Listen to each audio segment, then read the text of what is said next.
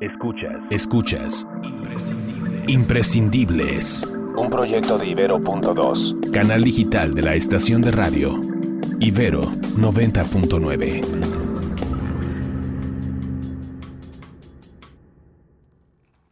Al principio, en mi mente era un aguanta, aguanta, aguanta, aguanta, es por cierto tiempo, aguanta, o sea, vas a poder porque tú puedes aguantar esto y más.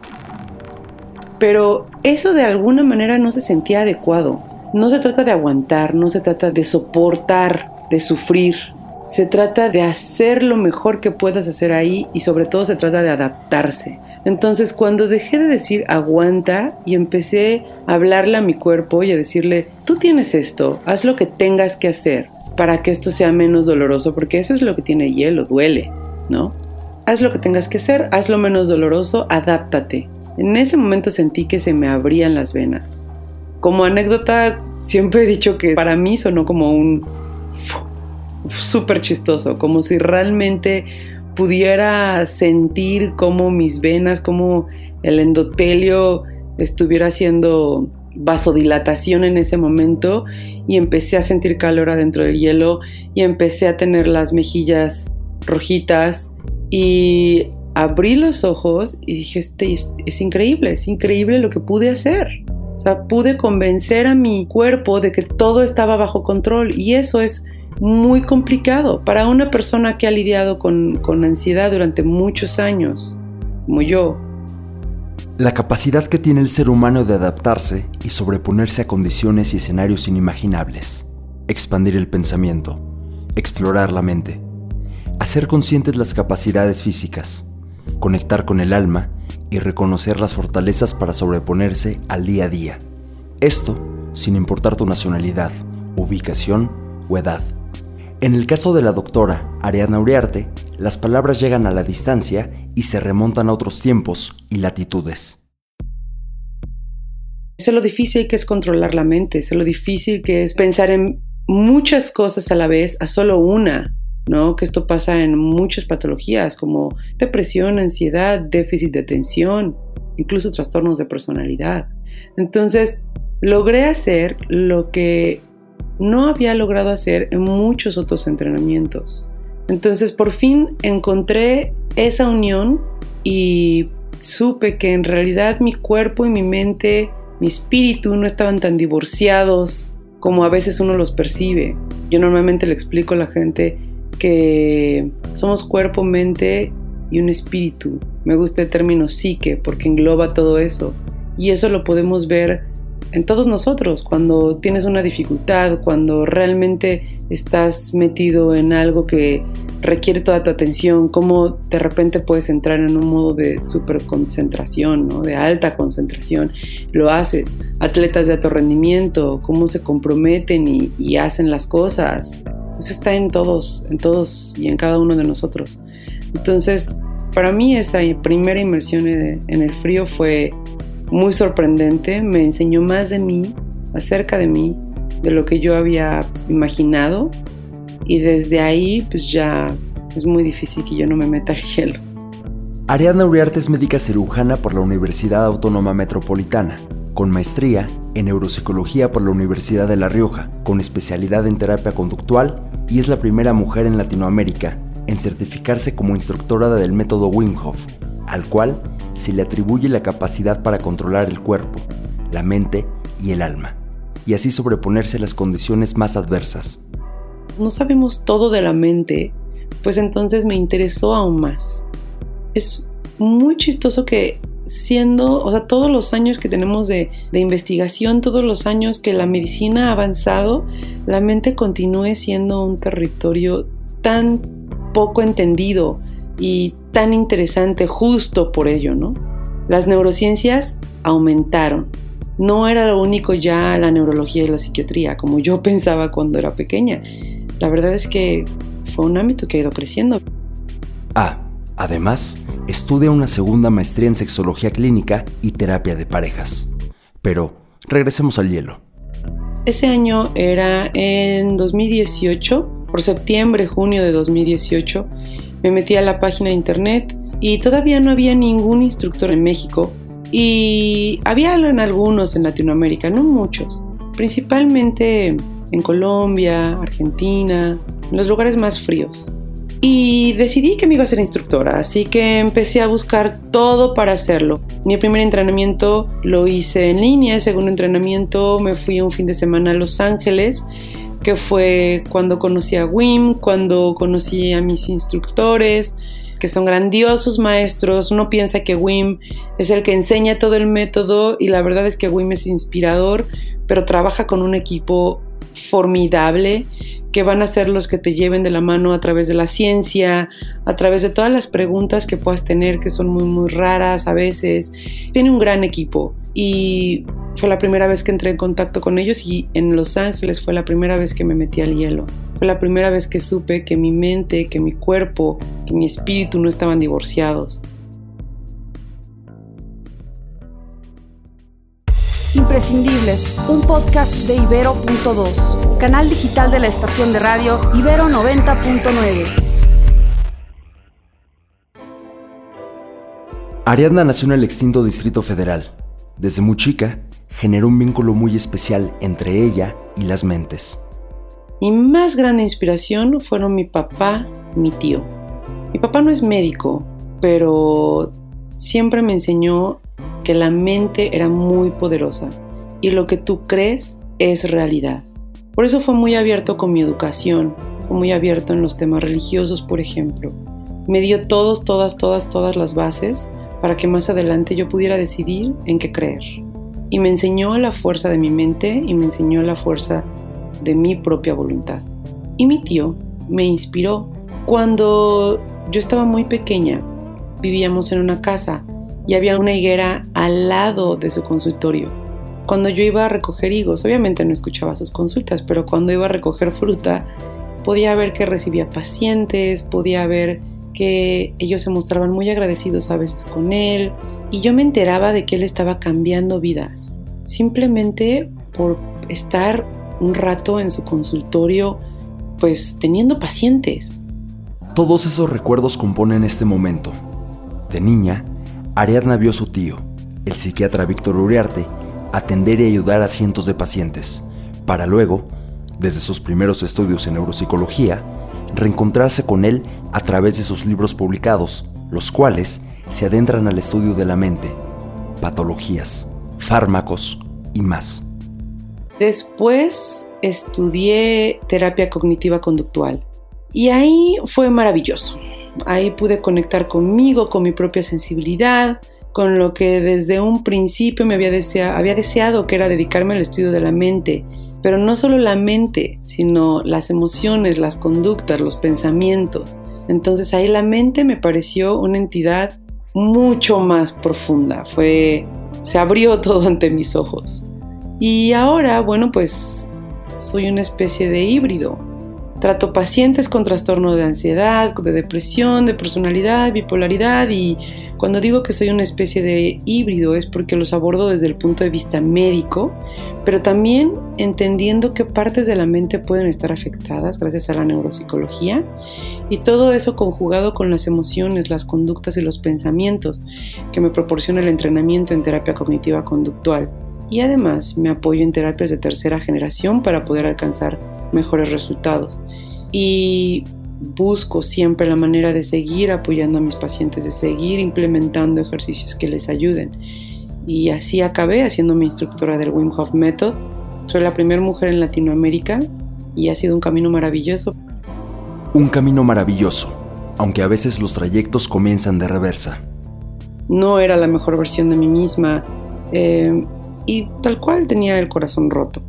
Una persona me dijo que había encontrado un método, me estaba pidiendo mi, opinión acerca de si hacerlo o no, entonces bueno, me clavé, empecé a buscar toda la información, en internet hay mucha, mucha información, mucha, entonces hay que ser cuidadosos de, de la información que da la organización y la información que está ahí en la red. Y después de que me leí todo, todo, todo, porque la verdad es que soy muy escéptica, Después de que me leí todo, pasé por los estudios científicos que han hecho, las colaboraciones de WIM. WIM tiene 26 récord Guinness que tienen que ver con el hielo. Entonces, alrededor de 26 me parece, sí. Entonces, bueno, pues algo está haciendo este hombre que es increíble, ¿no? Entonces, me metí a, a investigar más y decidí que iba a empezar a intentar por lo menos el primer pilar.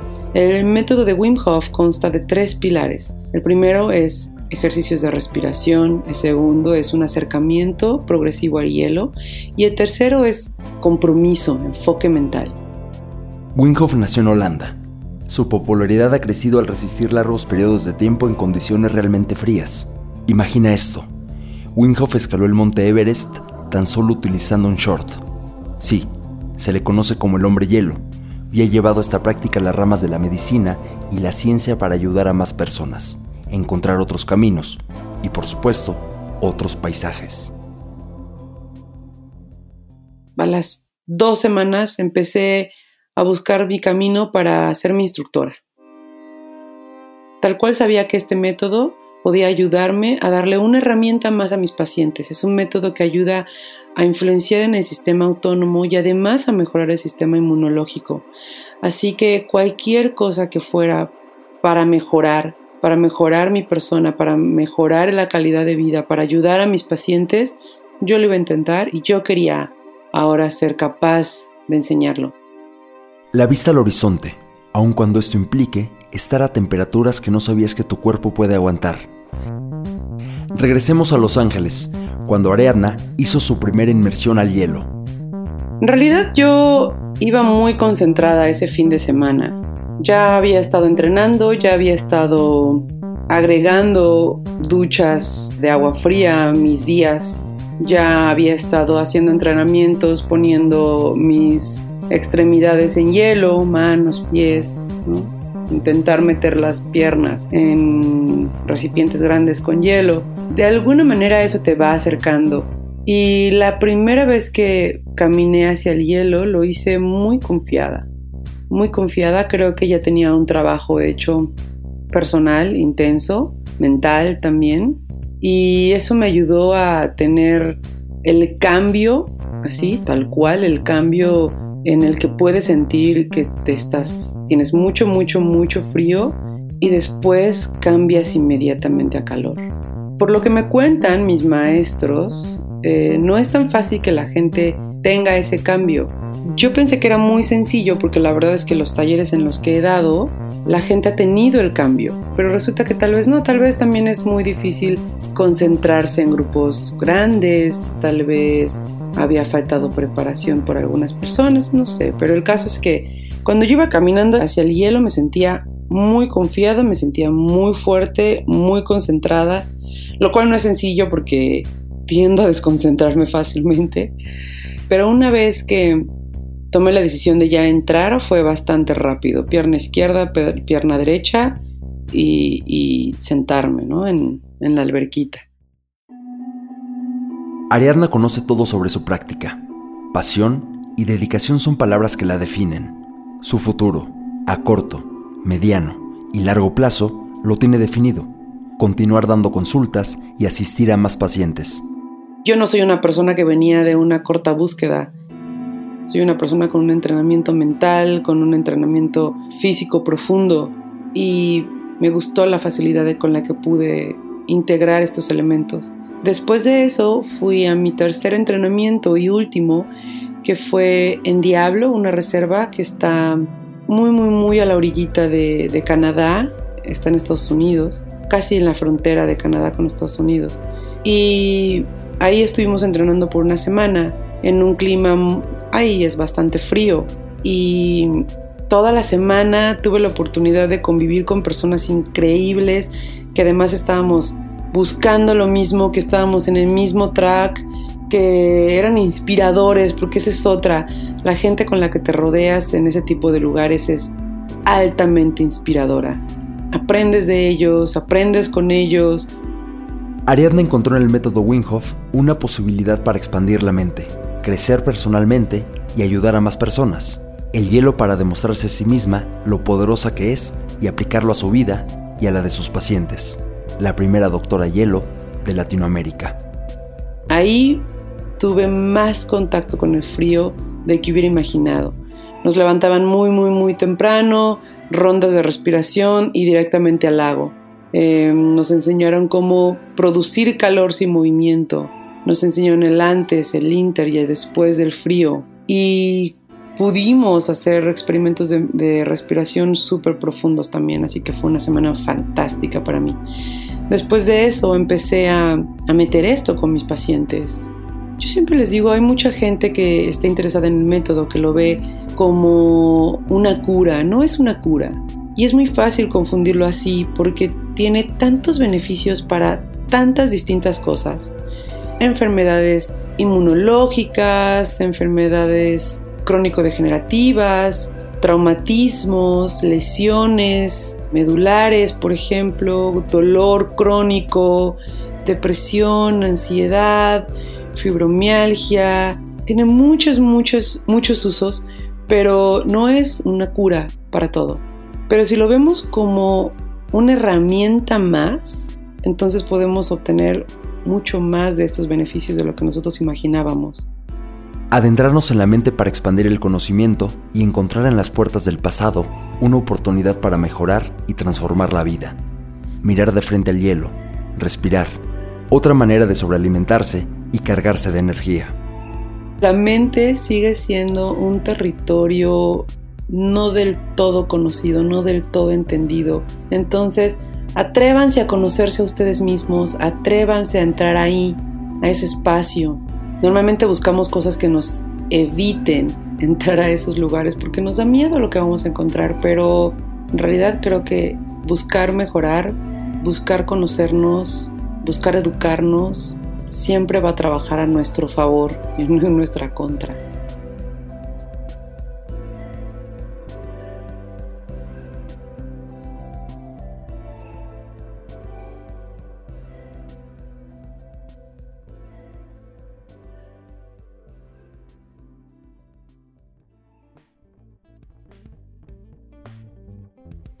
Gracias Ariadna Uriarte por la plática, por contarnos más de su historia. Mi nombre es Jorge Ceja Morán, yo me encargué de la entrevista y del guion. Mi nombre es Jordi Sindel, yo me encargué de hacer la música y la edición y producción de este último episodio de Imprescindibles. Así es, mano, la verdad es que qué emoción llegar a este momento de terminar nuestra primera temporada. Han sido, al menos para mí, historias grandiosas que me ha permitido pues conocer y entender que hay mucho más allá.